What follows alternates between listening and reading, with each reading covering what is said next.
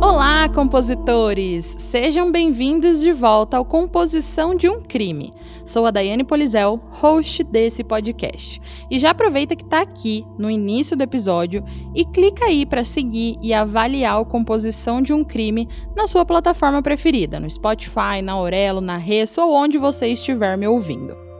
E lembrando vocês que o Composição tem um plano de assinaturas. Então, se você apoiar o podcast pelo aplicativo Orelo, você terá episódios extras exclusivos. Então, corram lá no app Orelo e assinem que na hora vocês já podem dar o play em todos os episódios extras já lançados até hoje. Bom, relembrando vocês que hoje é um episódio aberto para todos e um episódio bem mais longo e cheio de detalhes. Então já peguem o fone de ouvido, se acomodem e se preparem, porque hoje vou contar a vocês a história de um massacre familiar que aconteceu nos anos 90 e que é considerado um dos casos de assassinato mais complexos e controversos da Nova Zelândia.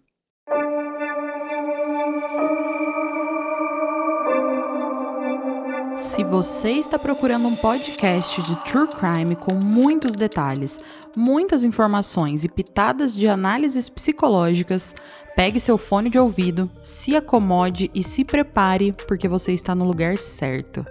Mas lembre-se, esse é um podcast sobre crimes reais, então algumas falas podem ser explícitas e não recomendadas a pessoas sensíveis e menores de 14 anos. Caso você não se sinta confortável com tais descrições, recomendo não ouvir. Hey, você se interessa por crimes reais, serial killers, coisas macabras e tem um senso de humor um tanto quanto sórdido? Se sim, você não está sozinho. Se você precisa de um lugar recheado de pessoas como você, venha conhecer o podcast Pátria Amada Criminal. Todas as semanas tentamos entender o pior da humanidade. Nesse processo, a gente ri, chora, fica brava, fofoca, porque afinal de contas é assim que a gente fala quando está entre amigos. Suas novas melhores amigas trevosas estão aqui, no Pátria Amada Criminal.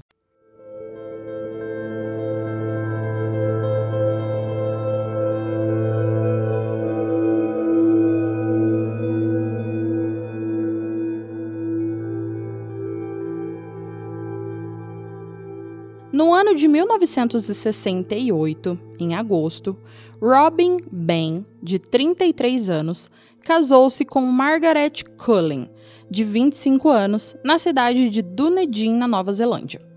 O novo casal se conheceu na igreja, eles vinham de famílias muito religiosas e, por coincidência, os dois trabalhavam como professores. Margaret era relatada como uma mulher alegre, cheia de vida e extrovertida, já o Robin era um homem sério e introvertido. E em 27 de março de 1972, quase quatro anos após o casamento, eles deram as boas-vindas ao primeiro filho, um menino que chamaram de David Cullen Ben. Antes de se casar, o Robin havia trabalhado como missionário cristão no país Papua Nova Guiné. E esse ainda era um sonho que ele tinha. Então, em janeiro de 1974, quando o filho David estava prestes a realizar dois anos, Robin realizou seu desejo e mudou-se com a família para o sertão de Papua Nova Guiné. Robin havia conseguido um emprego como vice-diretor em uma faculdade de formação de professores lá, então a família se estabeleceu em Gowling, uma cidade em uma ilha que faz parte de Papua Nova Guiné. Na pequena ilha do Pacífico, existem muitas tribos com diferentes idiomas e costumes, e enquanto Robin trabalhava na faculdade, a Margaret estudava antropologia e acabou mergulhando na cultura do povo nativo de Papua Nova Guiné. Enquanto eles moravam em Gowling, o casal teve duas filhas, Arawa nasceu em 1974 e Laniette chegou em 1976. A família abraçou o estilo de vida local e os filhos cresceram em uma casa repleta de crenças e costumes tradicionais do país Papua Nova Guiné. No entanto, Margaret estava tão absorta nesse estilo de vida, estudando os povos nativos, que as práticas básicas de higiene em casa não eram realizadas e a casa estava constantemente suja e descuidada.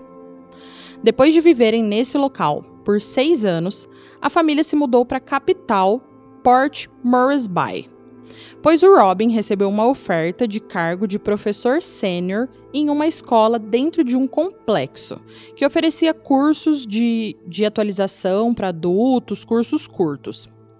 A família também morava dentro desse complexo, desse local, numa casa fornecida pela empresa de educação que o Robin estava trabalhando. A vida da família sempre foi conhecida por ser caótica e por eles viverem um estilo de vida mais espírito livre, sabem? Vizinhos e amigos dessa época descreviam a Margaret como simpática e divertida, sempre rindo. Já o Robin, um pouco mais sério, mais reservado do que sua esposa. A Margaret raramente movia um dedo pela casa e as crianças costumavam correr nuas e fazerem o que queriam pelo quintal. E em 1 de janeiro de 1980 nasceu o quarto e último filho do casal, o Stephen. Embora tivesse se formado como professora, a Margaret não teve muito sucesso em educar os próprios filhos em casa. Eles mal conseguiam ler e eram deixados por conta própria na maior parte do tempo. E mesmo algumas pessoas os criticando pelas condições da casa, pela bagunça e pela não alfabetização dos filhos, a Margaret e o Robin falavam dessa criação dos filhos e da rotina familiar como algo bom, pois os filhos e a família não estavam sendo expostos a influências malignas externas, pois era isso que a preocupava. Porém, as coisas chegaram a um ponto em que a Margaret ficou preocupada com o bem-estar da sua família à medida que mais e mais comentários eram feitos sobre a maneira como eles viviam. E por isso, ela providenciou para que um psicólogo avaliasse todos os membros da família. Sobre Margaret, essa psicóloga disse que ela era a parceira dominante no casamento e que o Robin, querendo uma vida tranquila, frequentemente concordava com tudo o que fazia sua esposa feliz. Já sobre ele, Robin, em seu relatório, a psicóloga disse que ele era um homem sem emoções e completamente sem poder. Já sobre o filho mais velho, David, ela relatava que ele era um garoto estranho, com olhos sem expressão e sem emoções. E eu acabei não encontrando as avaliações das outras três crianças compositores, só dessas três pessoas. Bom, com o passar dos anos, enquanto a família foi vivendo em Papua Nova Guiné, o casamento de Margaret e Robin foi se deteriorando. Robin sentia que ele não era mais jovem e ficava vivendo ali na sombra do seu antigo eu, enquanto a Margaret estava se transformando numa pessoa obcecada por demônios. Em dezembro de 1988, depois de viver em Papua Nova Guiné por 15 anos, a família voltou para a casa que havia comprado em Dunedin antes de partir. A casa tinha ficado parada todos esses anos e quando eles chegaram, ela não estava em bom estado. Ela era úmida, fria, suja e estava bem arruinada. Entretanto, a Margaret não queria gastar nenhum centavo para arrumar a casa, porque ela pretendia derrubar tudo, a casa inteira, e no lugar construir um santuário, porque na cabeça dela era isso que Deus havia pedido para ela fazer.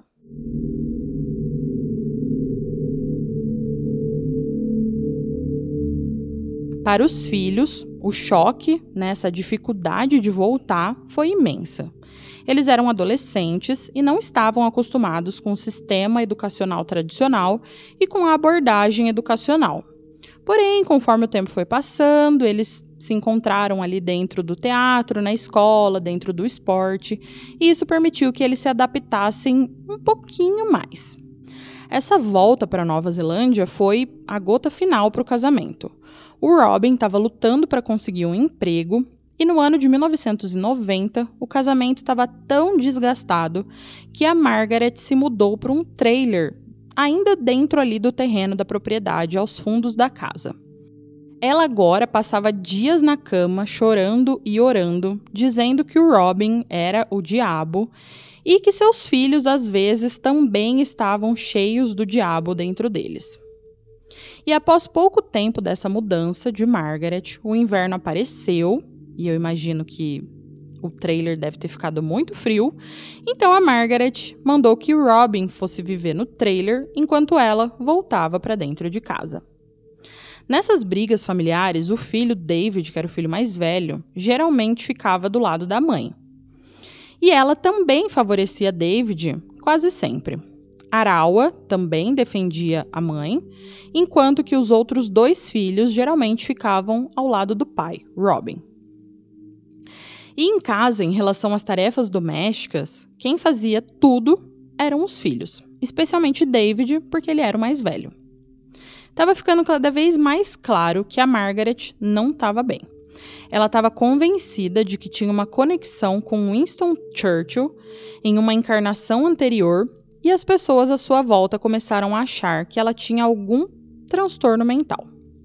Há outro motivo para essas suspeitas é que a Margaret começou a fazer seus próprios tônicos, por assim dizer, para certas doenças que ela tinha, como por exemplo um tônico para resfriado, que era uma mistura de urina e catarro que ela bebia para tratar esses resfriados ou até mesmo para evitar que ela ficasse resfriada. Já o Robin era visto fora de casa, especialmente no trabalho, como um cara legal, bem arrumado, que trabalhava muito para sustentar a família e que não tinha tempo ruim quando o assunto era trabalhar. Vamos falar um pouquinho agora sobre o que se sabe dos filhos de Margaret e Robin.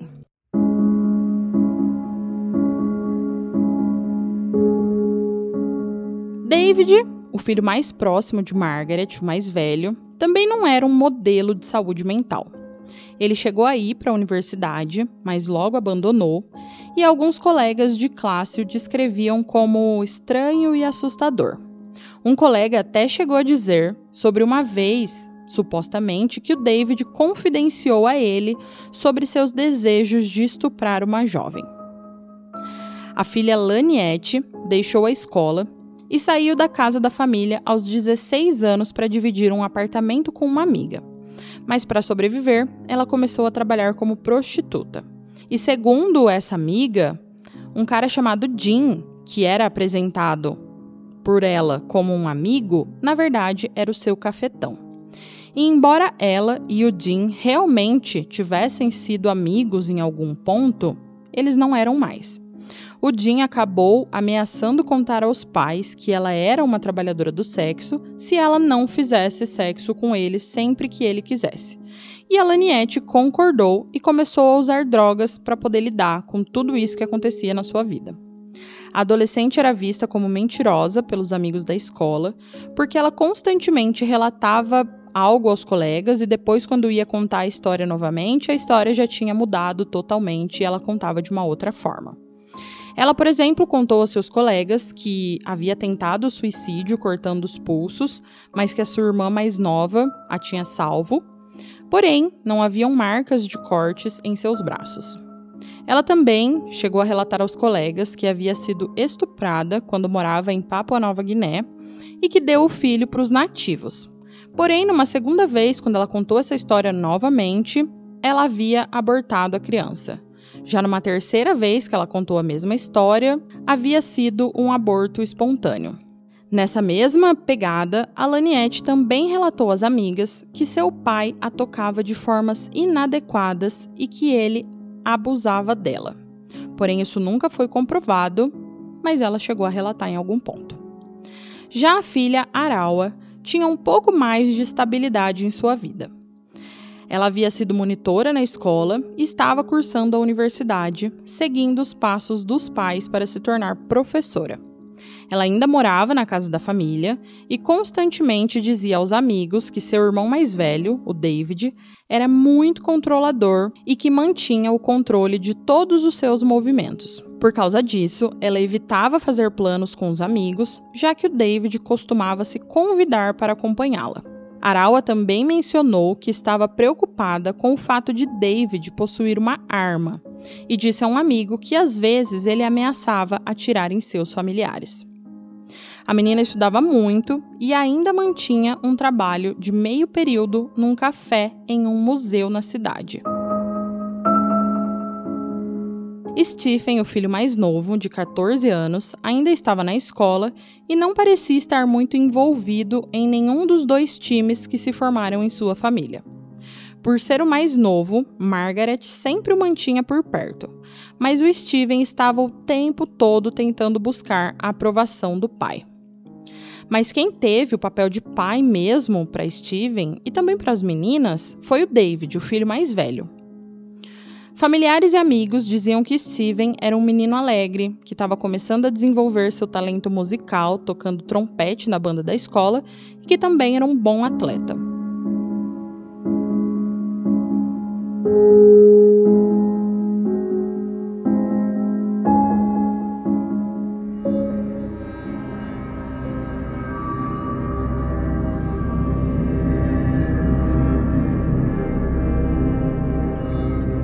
Família, especialmente Margaret e Robin, eram acumuladores.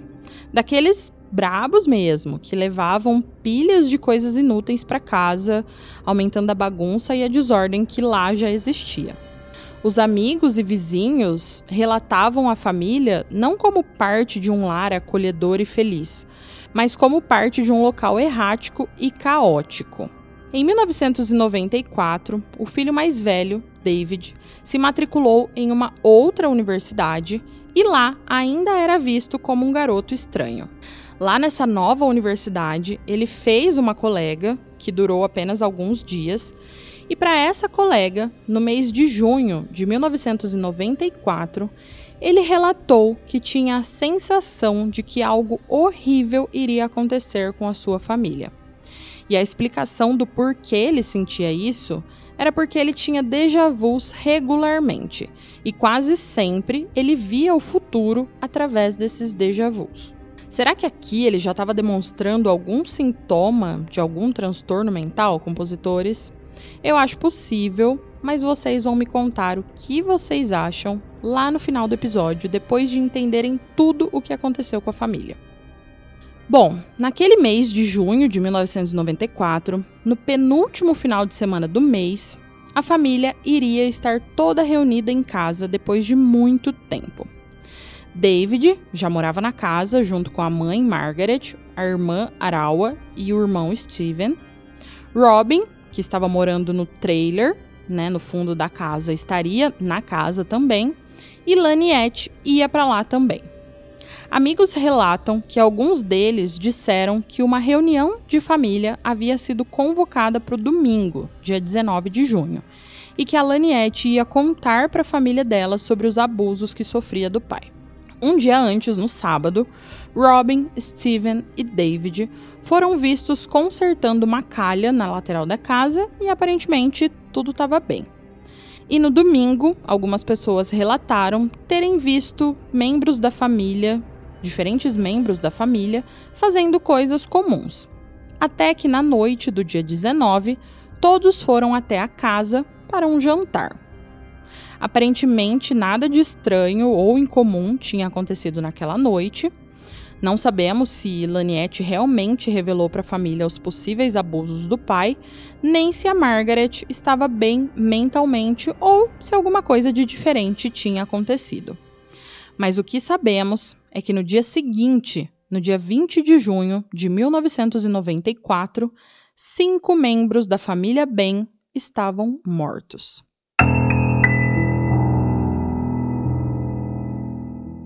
Vamos voltar um pouquinho. Na manhã do dia 20 de junho de 1994, antes de sabermos que cinco pessoas da família estavam mortas. Nessa manhã, David acordou e saiu de casa com seu cachorro às 5h45 para fazer a entrega de jornais pelo bairro. Ele correu a maior parte do tempo, como sempre fazia, e chegou em casa às 6h42. Ao entrar, ele notou que a luz estava acesa no quarto da sua mãe, mas não achou estranho porque muitas vezes ela acordava por volta das seis e meia. Então ele foi direto para o seu quarto, onde tirou os sapatos, pendurou a bolsa e jogou o Walkman na cama. Ele então desceu as escadas para a lavanderia e lá lavou suas mãos manchadas de preto da tinta do jornal e colocou suas roupas e algumas roupas que estavam no cesto para lavar e ligou a máquina. De volta ao próprio quarto, ele notou o gatilho de seu rifle e algumas balas no chão. Então ele saiu correndo para o quarto de sua mãe e descobriu que ela havia sido baleada e morta.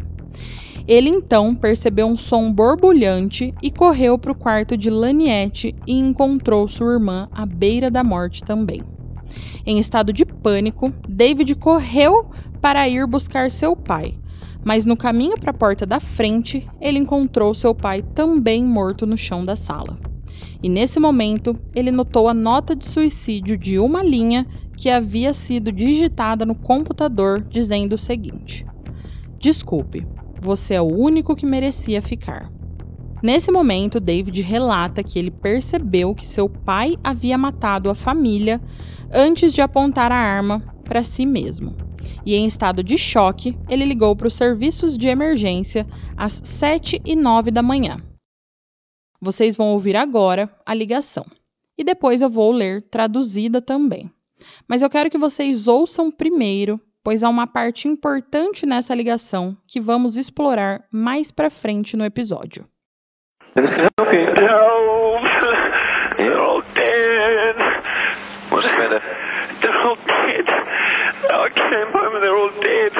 Whereabouts are you? Um, um, every street. Every street? 65 every street. They're all dead. Who's all dead? My, my family, they're all dead. Hurry up. It's okay. Every street. It runs off, off Somerville Street? Yes. What number are you calling from? Four, four five four. Mm-hmm. 454 2527. 2527. And your last name? Bain. Bain. Okay. We're on our way. Okay, Mr. Bain? Yeah, we'll be there very shortly.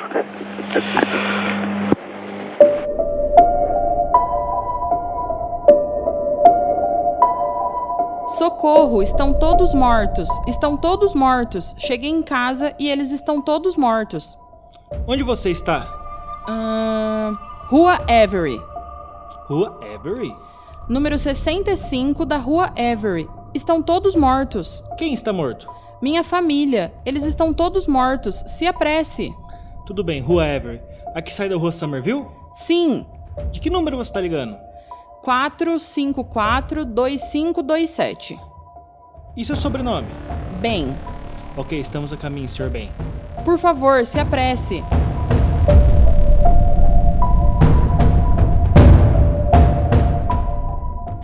Passado alguns minutos, os socorristas e os policiais chegaram à casa. Porém, a porta estava fechada e, mesmo com os policiais batendo na porta, ninguém aparecia para abrir.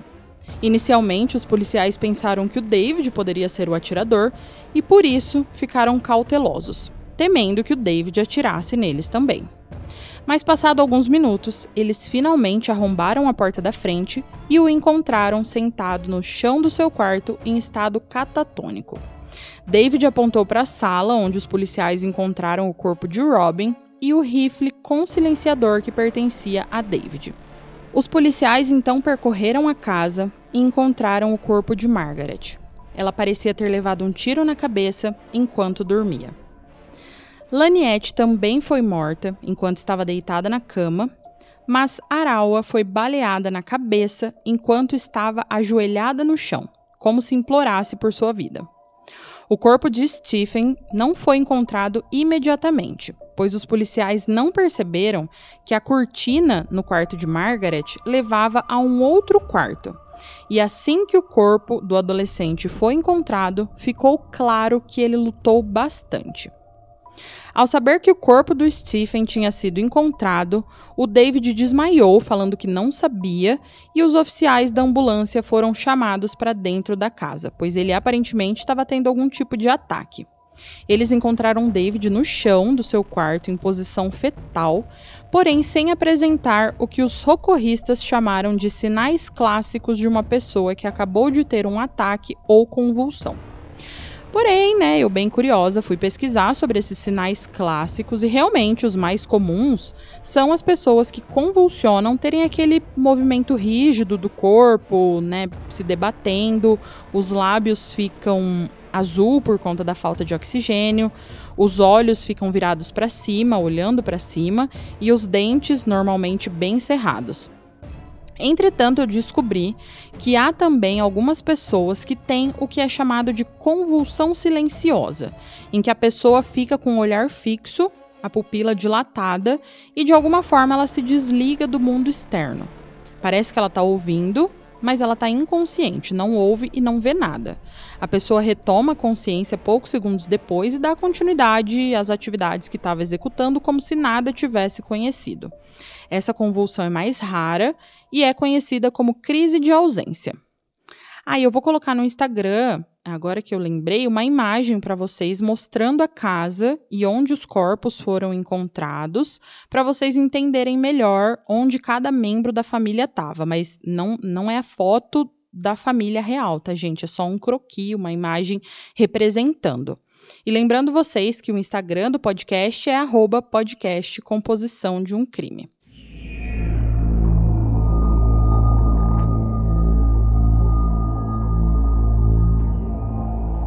Bom, compositores, normalmente, em casos de familicídio, a polícia tende a olhar primeiro para o pai.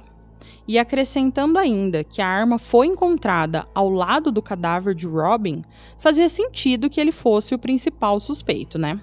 No entanto, a polícia precisava investigar tudo melhor e precisava reconstruir uma série de eventos que teriam ocorrido naquela manhã se o Robin fosse de fato o assassino.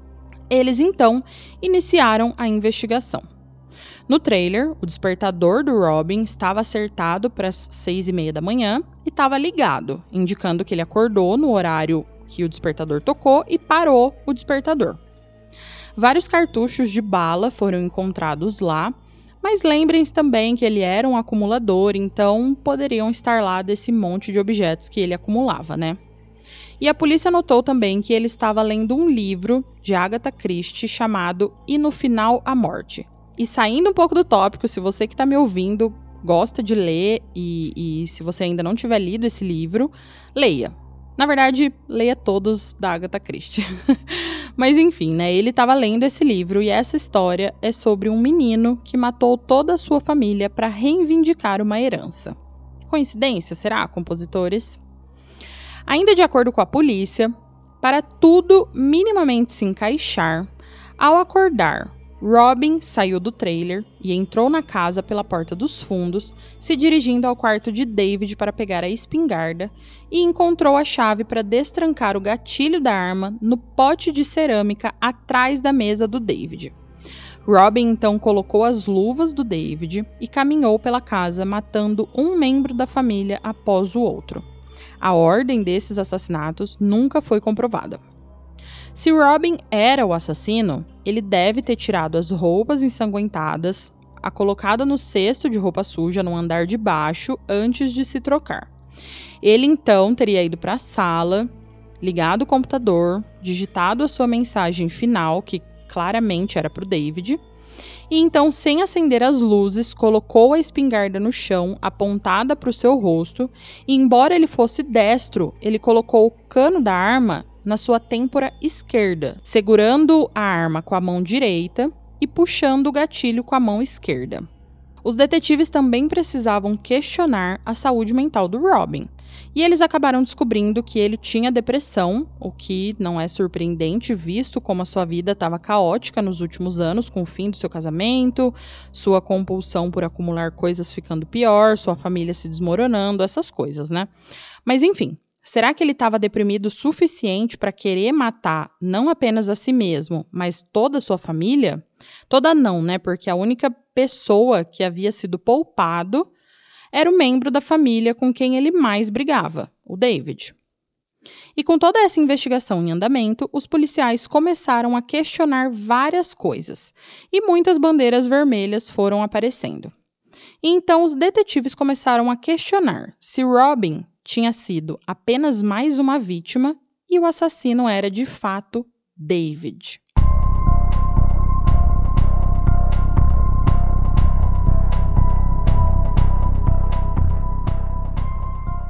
Bom, logo após as mortes, David ficou com a irmã de Margaret e seu marido, e eles ajudaram a organizar os cinco funerais. Lá na casa da tia, o David estava lendo as notícias compulsivamente, mesmo com seus tios o advertindo sobre isso. E chegou um ponto onde ele parecia estar alucinando, de acordo com a tia, onde ele dizia coisas como: mãos pretas, mãos pretas morrendo, mãos pretas, não consigo detê-las. Elas vieram para levá-los embora. É como a lista de Schindler: mãos pretas morrendo por toda parte, morrendo por toda parte. Sua tia relatou que David não estava bem, ele demonstrou pouquíssima emoção e todos ficaram chocados quando ele sugeriu que eles dessem uma festa para Arawa, que iria fazer 20 anos no domingo seguinte aos assassinatos. E não foi apenas o comportamento estranho do David que alertou os detetives sobre ele. À medida que processavam declarações e evidências, mais e mais coisas apontavam para ele ser o provável assassino. O relato do David sobre seus movimentos naquela manhã foi analisado bem de perto. Ele disse que quando entrou no quarto da sua mãe, ela estava deitada na cama morta com os olhos abertos, mas quando os policiais encontraram seu corpo, seus olhos estavam fechados. Eles reexaminaram as evidências contra Robin e perceberam que, na verdade, havia muito pouco. Além disso, se ele fosse o assassino, por que ele usaria as luvas de David se pretendia também acabar com a própria vida? E por que ele trocaria de roupa e colocaria a roupa ensanguentada na lavanderia se ele iria se suicidar? Por que ele esperaria até que David estivesse fora de casa, quando David era o membro da família que ele mais brigava? E por que um amante da literatura, um professor, deixaria uma nota de suicídio de uma linha na tela de um computador? Não era mais provável que ele deixasse uma explicação manuscrita, até porque ele já era uma pessoa mais velha, né, que não tinha tanta familiaridade assim com o computador. Lembram que eu contei um pouco antes que o David relatou a uma amiga da universidade que ele vinha tendo déjà vus e premonições com o futuro? Então, quando esses amigos perguntaram se as mortes da sua família era o que ele tinha visto nos seus déjà vus, ele disse que sim. E isso só fez os policiais voltarem mais ainda sua atenção para o David. O David disse que chegou em casa da entrega dos jornais às 6h42, mas ele só ligou para o serviço de emergência mais de 25 minutos depois, às 7h09 da manhã. No seu depoimento, ele disse que foi para o quarto, tirou os sapatos, desceu para a lavanderia, depois voltou para o quarto antes de descobrir as, a, as balas ali no chão e o corpo da sua mãe e depois o corpo do seu pai. Fora isso, ele não se lembrava do que mais tinha acontecido durante aquela janela de 25 minutos. Ele mesmo disse que não tinha saído à procura do seu irmão ou da sua irmã, mas quando ele ligou para a emergência, ele disse que toda a sua família estava morta. Como que ele passou mal quando os policiais disseram que o irmão Steven estava morto e fingindo que não sabia que o Steven estava morto, se quando ele ligou para a emergência ele disse que todos estavam mortos? Será que ele quis dizer isso por estar num momento de desespero, né? E ah, minha família tá morta só porque estava desesperado? Ou ele realmente sabia que todos já estavam mortos porque ele tinha matado a todos e aquele era só um ato falho, né? Inconsciente dele.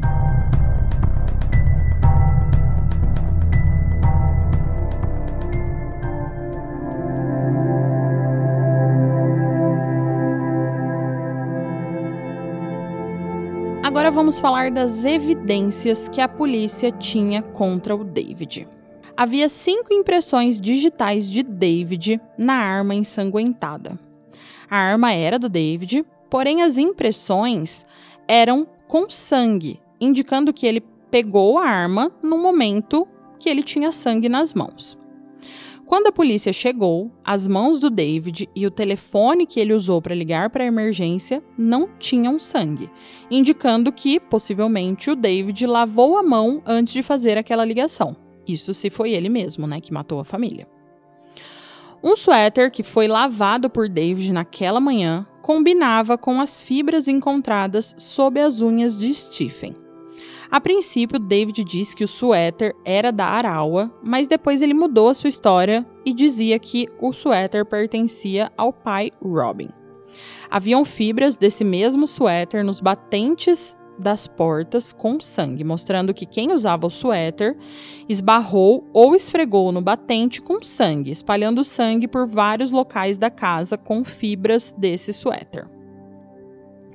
O David tinha um ferimento na testa, um arranhão no joelho, os nós de uma das mãos, né, os ossinhos de uma das mãos estavam vermelhos e ele tinha uma marca de arranhão no peito que ele não sabia explicar o porquê que aquela marca estava ali. Os detetives trabalhavam com a hipótese de que esses ferimentos foram causados durante a luta com o Stephen. O David passou mal quando os policiais contaram que o Stephen também estava morto, dizendo que ele não sabia. Porém, sangue do Stephen foi encontrado nas roupas que o David estava vestindo quando os policiais chegaram na casa.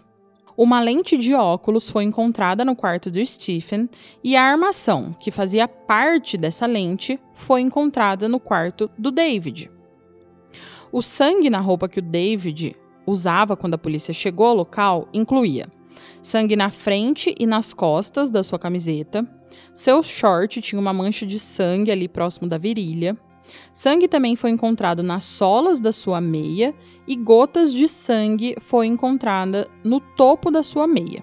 E havia cinco pegadas de meias ensanguentadas encontradas no quarto da Margaret, sendo que os rastros dessa meia ensanguentada levavam ao quarto da Laniette e saíam do quarto da menina.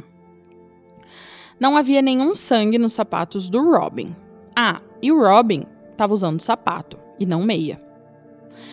Não havia também digitais de Robin na arma, nem vestígio de pólvora em sua mão. Então, com todas essas evidências, quatro dias após as mortes, David foi preso.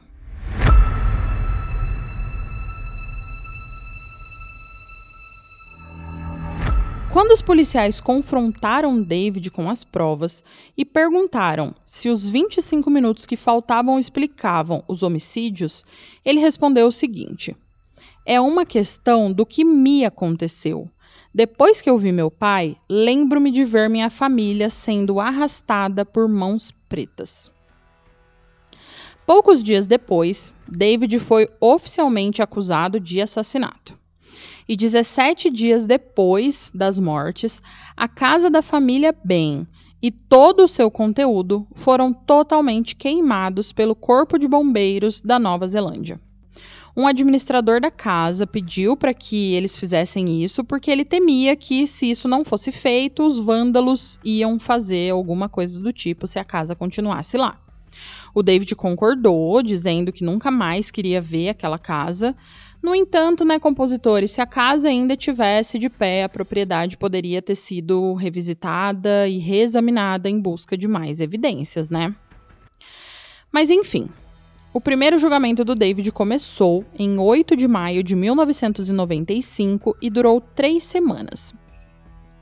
Um júri de sete homens e cinco mulheres foi empossado e o julgamento começou com o promotor abrindo o caso.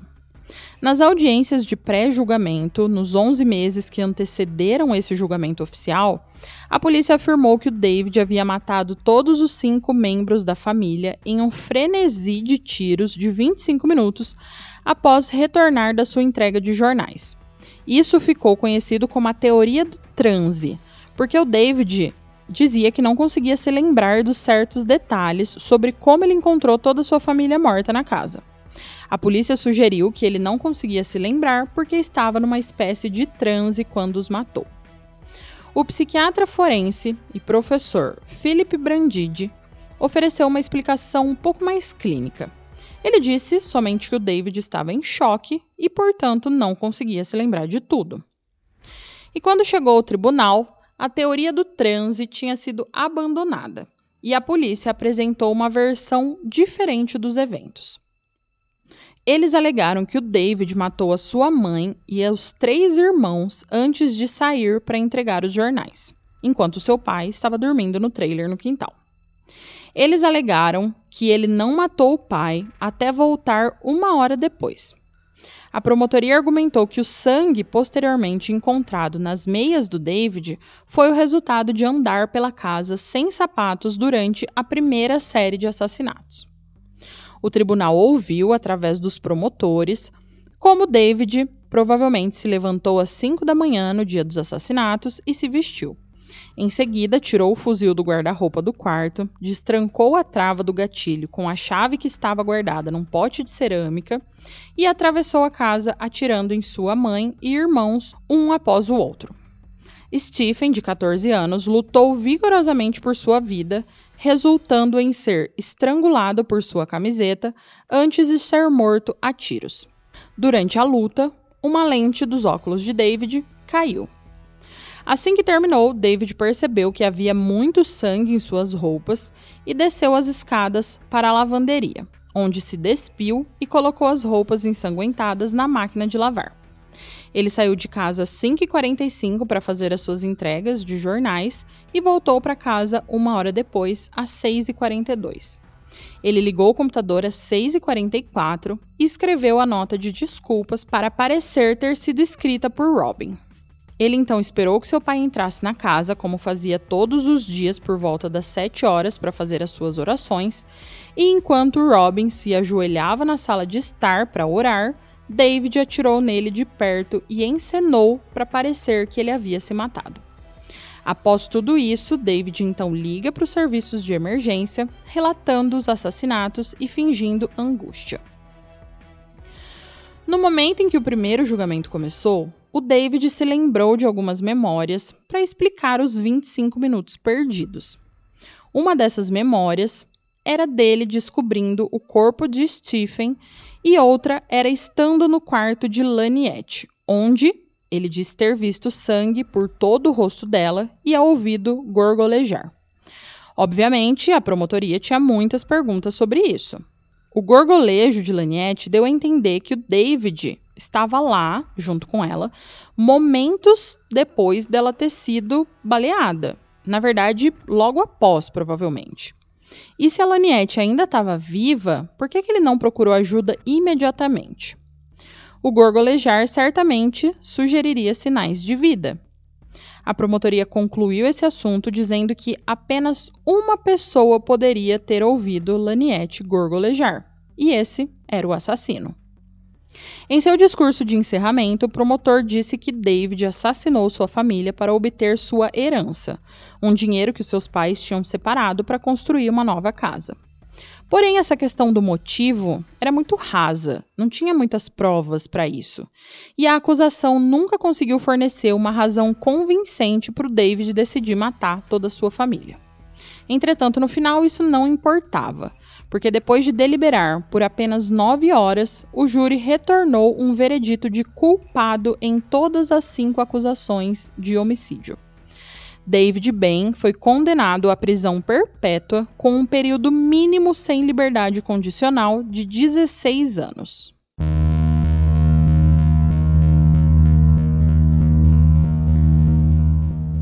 Após a sua prisão, David deu uma entrevista por telefone inicialmente dizendo que sabia que não tinha feito aquilo, que ele havia feito um exame de consciência e que ele não seria capaz de fazer nada daquilo. E que, pensando bem, se não tinha sido ele, só poderia ter sido seu pai, Robin.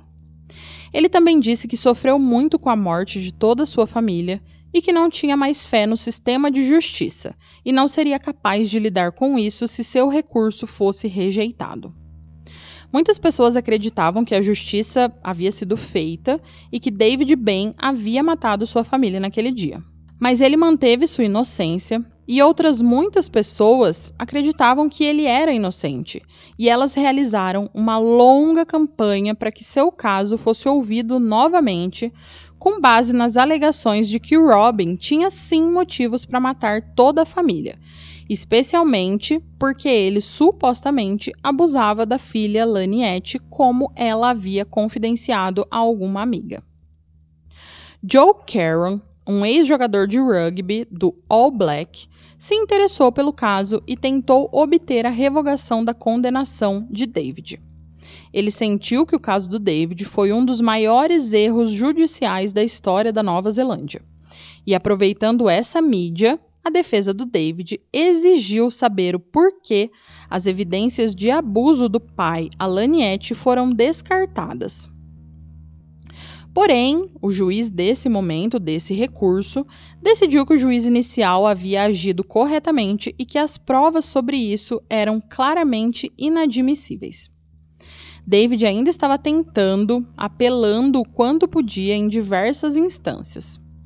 Na Nova Zelândia, o último recurso de apelação é atualmente, desde 2004, a Suprema Corte.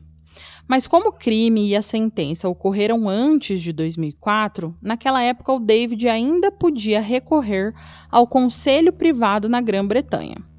Esse é o mais alto tribunal de apelação em certos territórios britânicos, como Nova Zelândia. E o caso do David Bain foi o último caso de lá a ser ouvido por eles, porém só em 2006, pois a decisão de ouvir havia sido tomada antes da nova mudança, antes de 2004, mas eles acabaram demorando um pouco mais para ouvir, só o ouvindo em 2006. A equipe jurídica do David viajou para Londres para expor nove argumentos perante o conselho privado sobre por que sua condenação deveria ser anulada. A equipe da defesa do David, que incluía o Joe Caron, apresentou nove pontos de discórdia, provando pelo menos uma dúvida razoável. Os nove pontos foram peças vitais de evidência que nunca foram levantadas durante o julgamento do David em 1995. Eu vou passar agora esses pontos com vocês, compositores.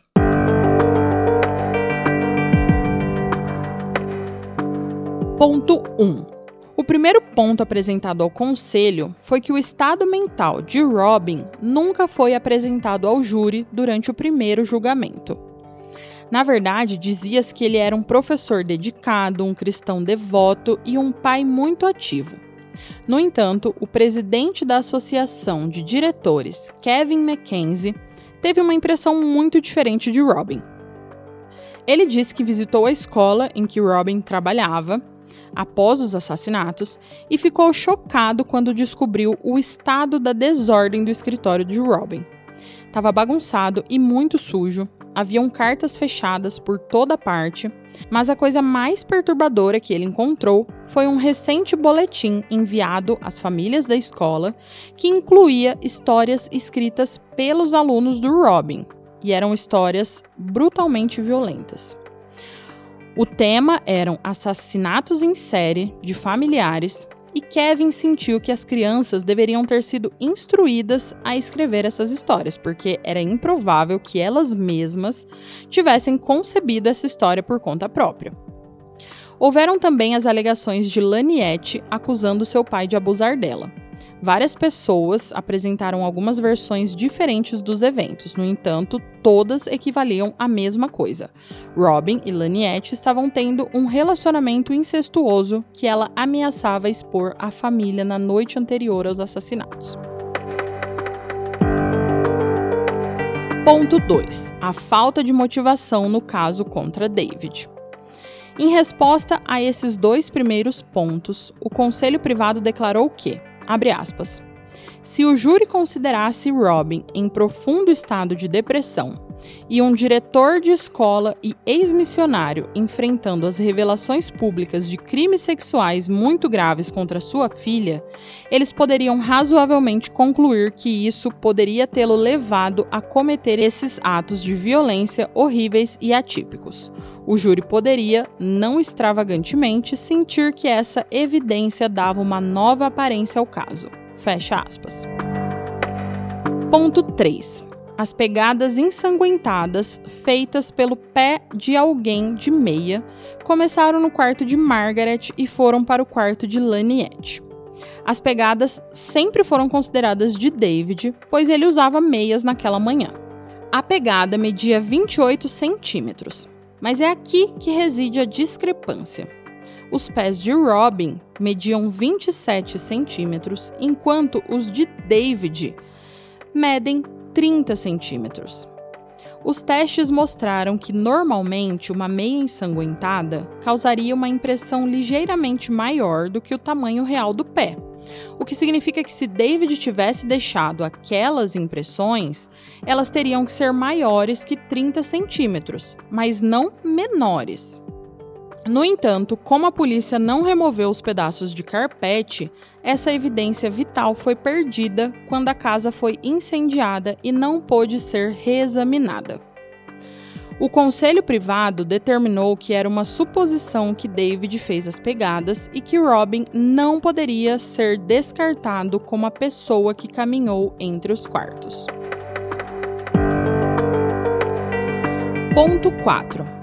Outro ponto de discórdia foi o horário em que o computador foi ligado. No caso da promotoria contra David, eles argumentaram que ele havia matado quatro membros da sua família antes de sair para a entrega de jornais por volta das 5h45. Ele voltou quase uma hora depois, às 6h42, e o computador foi ligado às 6h44. Esse foi considerado o horário correto durante o primeiro teste. No entanto, em uma investigação mais aprofundada, os especialistas concordaram que o computador poderia ter sido ligado às 6h39, antes mesmo de David chegar em casa. Isso significava que poderia ter sido Robin quem ligou o computador. Porém, na primeira investigação dizia que poderia ter sido ligado somente às 6h44, o que significa que poderia ter sido David. Até eles foram confusos nessa. Mas, de qualquer forma, o conselho privado concluiu que essa evidência não deveria ter sido usada para provar a culpa de David.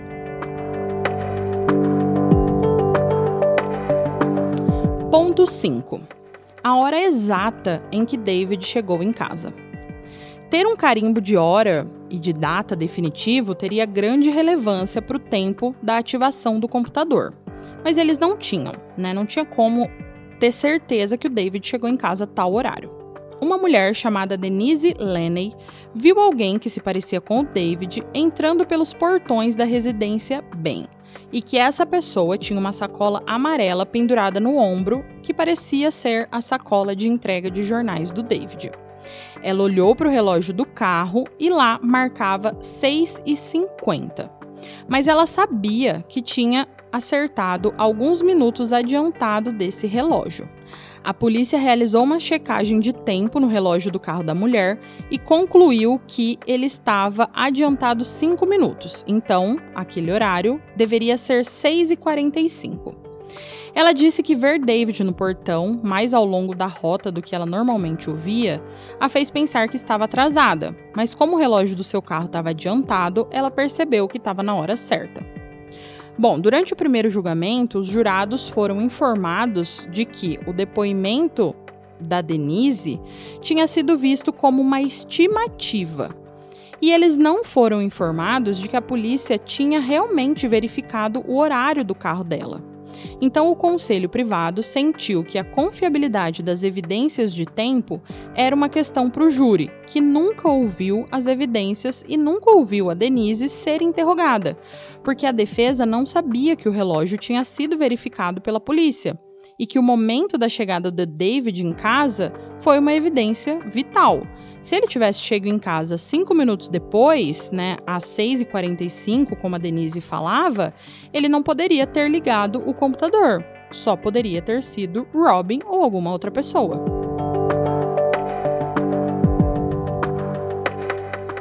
Ponto 6. A lente encontrada no quarto do Stephen.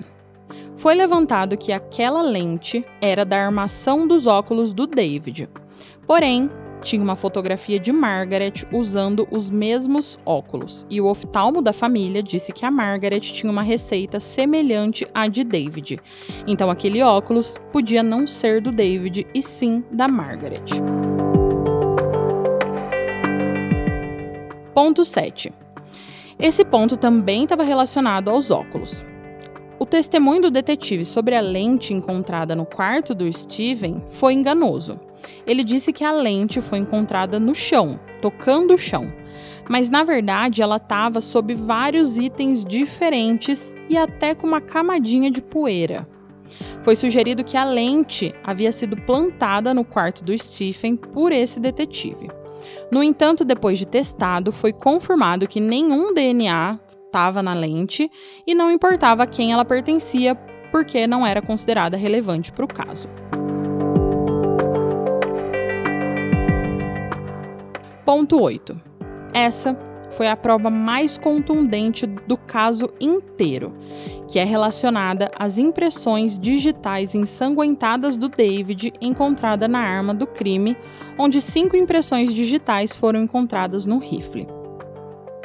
Na época do primeiro julgamento, presumia-se que o sangue era humano. No entanto, quando ele foi testado, três anos depois, os resultados indicaram que o sangue não era necessariamente humano. Na verdade, nenhum DNA humano pôde ser detectado. Então a defesa agora argumentou que as impressões digitais provavelmente eram antigas e que David havia caçado coelhos e gambás nos meses anteriores aos assassinatos e não se lembrava de ter limpado a arma depois. Então, o sangue com a digital poderia ser desses eventos e não dos assassinatos.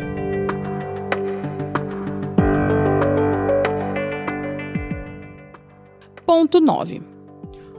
O ponto final levantado ao conselho foi que a declaração final de que apenas o assassino poderia ter ouvido o gorgolejar de Laniette também era enganoso. A defesa apresentou o depoimento de um especialista dizendo que o borbulhar pós-mortem é um fenômeno real comprovado, ainda que raro.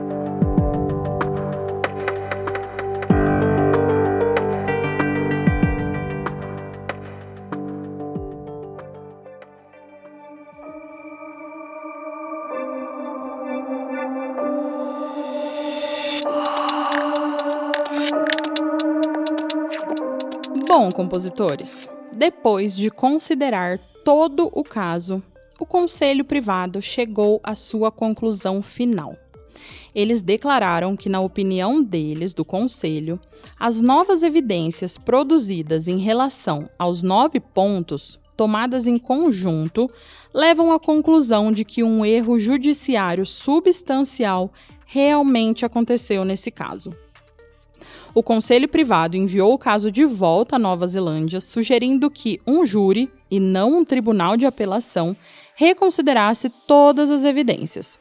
No entanto, eles disseram que ainda havia uma chance de David ser culpado pelos seguintes fatos: 1. Um, a chave que foi usada para destravar o gatilho estava guardada numa jarra de cerâmica atrás da mesa do David. Havia alguma evidência que provasse que o Robin sabia onde David guardava essa chave? Até o David achava que ninguém sabia onde ele tinha escondido. 2. Foi encontrado sangue do David nas luvas que o Robin supostamente usou para matar todos, luvas essas que eram do David. 3. O tempo do ciclo da máquina de lavar também foi controverso porque os policiais não anotaram se ela ainda estava funcionando quando chegaram. 4. Os ferimentos de David não puderam ser explicados. 5. Robin não tinha ferimentos defensivos que sugerissem que ele havia brigado com o filho mais novo. 6. Uma questão mais polêmica, mas que foi citada, é o fato de Robin, no momento de sua morte, estar com a bexiga cheia, e era improvável que um homem da sua idade cometeria atos tão horríveis sem pelo menos se aliviar primeiro. Por esses motivos, o Conselho Privado considerou necessário um novo julgamento completo e que David deveria permanecer na prisão até esse julgamento. Mas, mesmo com essa condenação, o Tribunal Superior da Nova Zelândia o libertou em liberdade condicional em 15 de maio de 2007. David Bain foi colocado sob os cuidados de Joe Carroll. Ele cumpriu 13 anos da sua sentença de prisão perpétua. Dois anos depois, em junho de 2009, o novo julgamento começou no Tribunal Superior da Nova Zelândia. O caso atraiu a atenção nacional e se tornou um tema muito discutido em todo o país. Mais tarde, o Google revelou que David Bain foi o neozelandês mais pesquisado em 2009. David novamente estava se declarando inocente e a promotoria manteve a teoria original de que David havia atirado e matado seus familiares em 20 de junho de 1994. A equipe de defesa de David argumentou firmemente que Robin foi quem matou sua família toda antes de cometer suicídio. E num julgamento surpreendente em 5 de junho de 2009, através da unanimidade dos jurados, David Bain foi absolvido de todas as cinco acusações de assassinato. Ele havia passado 13 anos na prisão e o seu julgamento foi o mais caro da história da Nova Zelândia, totalizando um milhão de dólares.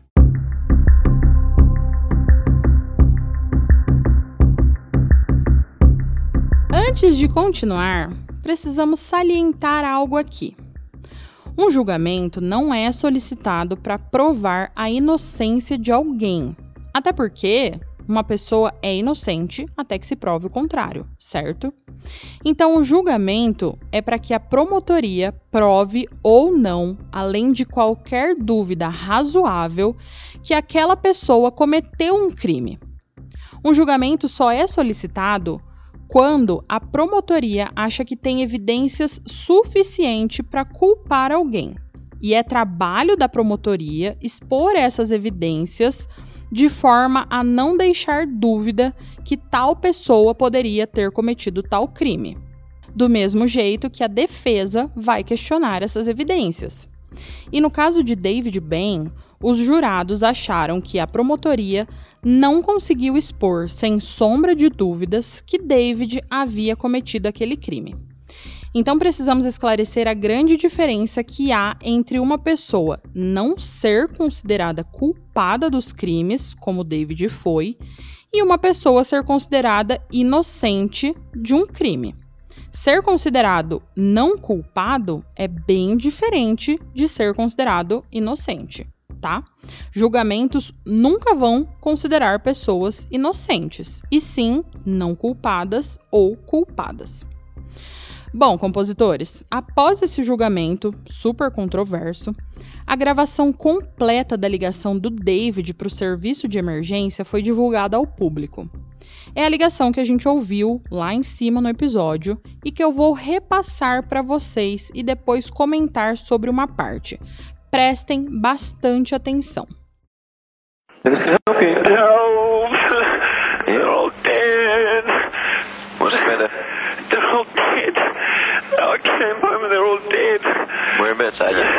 Um, um. Oh, every street. 65 every street. They're all dead. Who's all dead? My, my family, they're all dead. Hurry up. It's okay. Every street. It runs off off Somerville Street. Yes. What number are you calling from? Four, four, five, four, Mm-hmm. two, five, two, seven. Four five four Two, five, two, seven. two five two seven. And your last name? Bain. Bain. Okay. We're on our way. Okay, Mr. Bain. Yeah, we'll be there very shortly. Vamos ouvir novamente um pedaço. This can help you. No, they're all dead. What's the matter? They're all dead. I came home and they're all dead. Whereabouts are you? Um, um, every street. Oh, every street. 65 every street.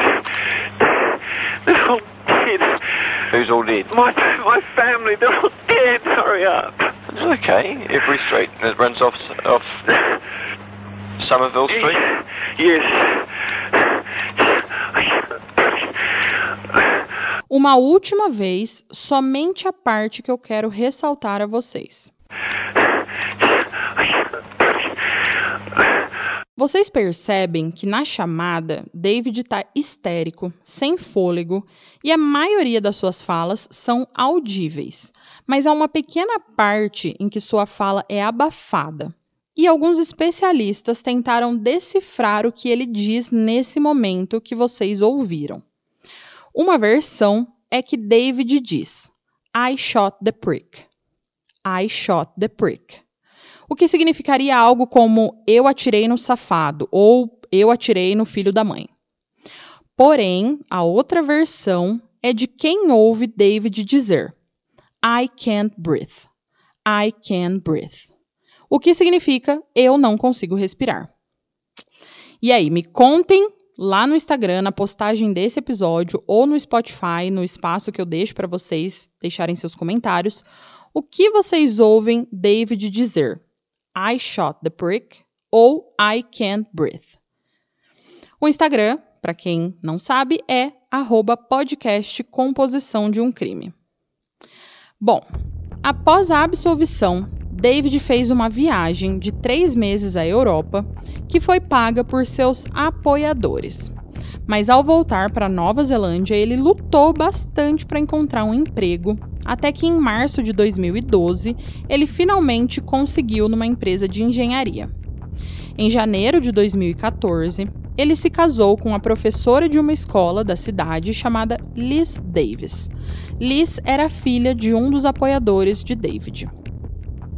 Em maio de 2017, ele mudou seu nome de David Cullen Ben para William David Cullen Davis. E nesse mesmo ano, ele e a sua esposa Liz tiveram uma filha, que se chamava Sophie Arawa Carolyn Davis, em homenagem à falecida irmã do David. Esse caso dividiu a Nova Zelândia entre os que acreditam em David e os que acreditam que ele é um assassino à solta. Porém, alguns pontos ainda ecoam aqui na minha cabeça, compositores. Porque David disse ao operador de emergência: eles estão todos mortos, apesar de mais tarde dizer que viu apenas três corpos. Como alguém poderia afirmar que todos estavam mortos se ele não viu todos mortos, ainda mais levando em consideração que a irmã Laniette nem morava mais lá. Como que o sangue do Stephen foi parar nas roupas do David se ele não sabia que todos estavam mortos e que o Stephen estava morto, mesmo dizendo ao operador de emergência que todos estavam mortos?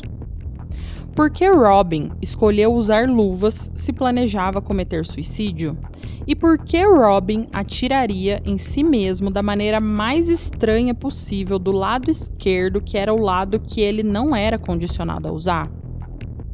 Por que o David correu pela casa em direção à porta da frente para encontrar seu pai, quando seu pai, na verdade, morava no trailer que ficava aos fundos do terreno na casa e era mais fácil ele correr para o fundo e não para frente?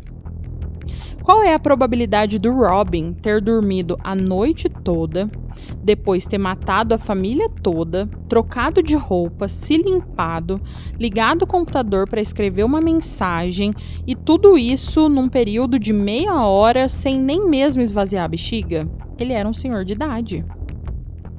Essas são algumas perguntas que eu me fiz ao final da escrita desse roteiro, compositores. Vocês também se perguntaram isso? E quais foram as suas conclusões? O David realmente era inocente e o Robin que matou toda a sua família e deixou o David sair vivo? Ou o David era culpado, mas por alguns erros da polícia na coleta de evidências ele conseguiu se safar desse crime?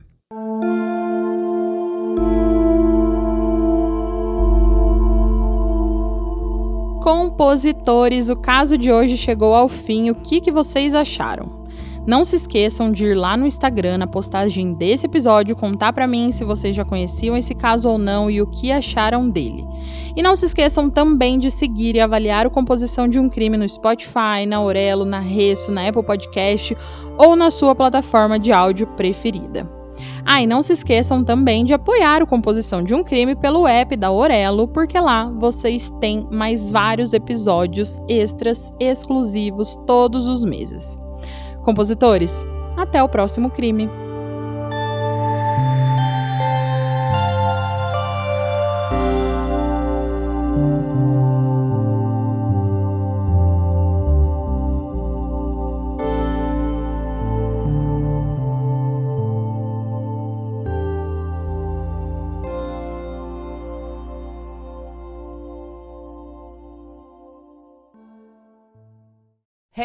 Você se interessa por crimes reais, serial killers, coisas macabras e tem um senso de humor um tanto quanto sórdido? Se sim, você não está sozinho. Se você precisa de um lugar recheado de pessoas como você, venha conhecer o podcast Pátria Amada Criminal. Todas as semanas tentamos entender o pior da humanidade. Nesse processo, a gente ri, chora, fica brava, fofoca, porque afinal de contas é assim que a gente fala quando está entre amigos. Suas novas melhores amigas trevosas estão aqui no Pátria Amada Criminal.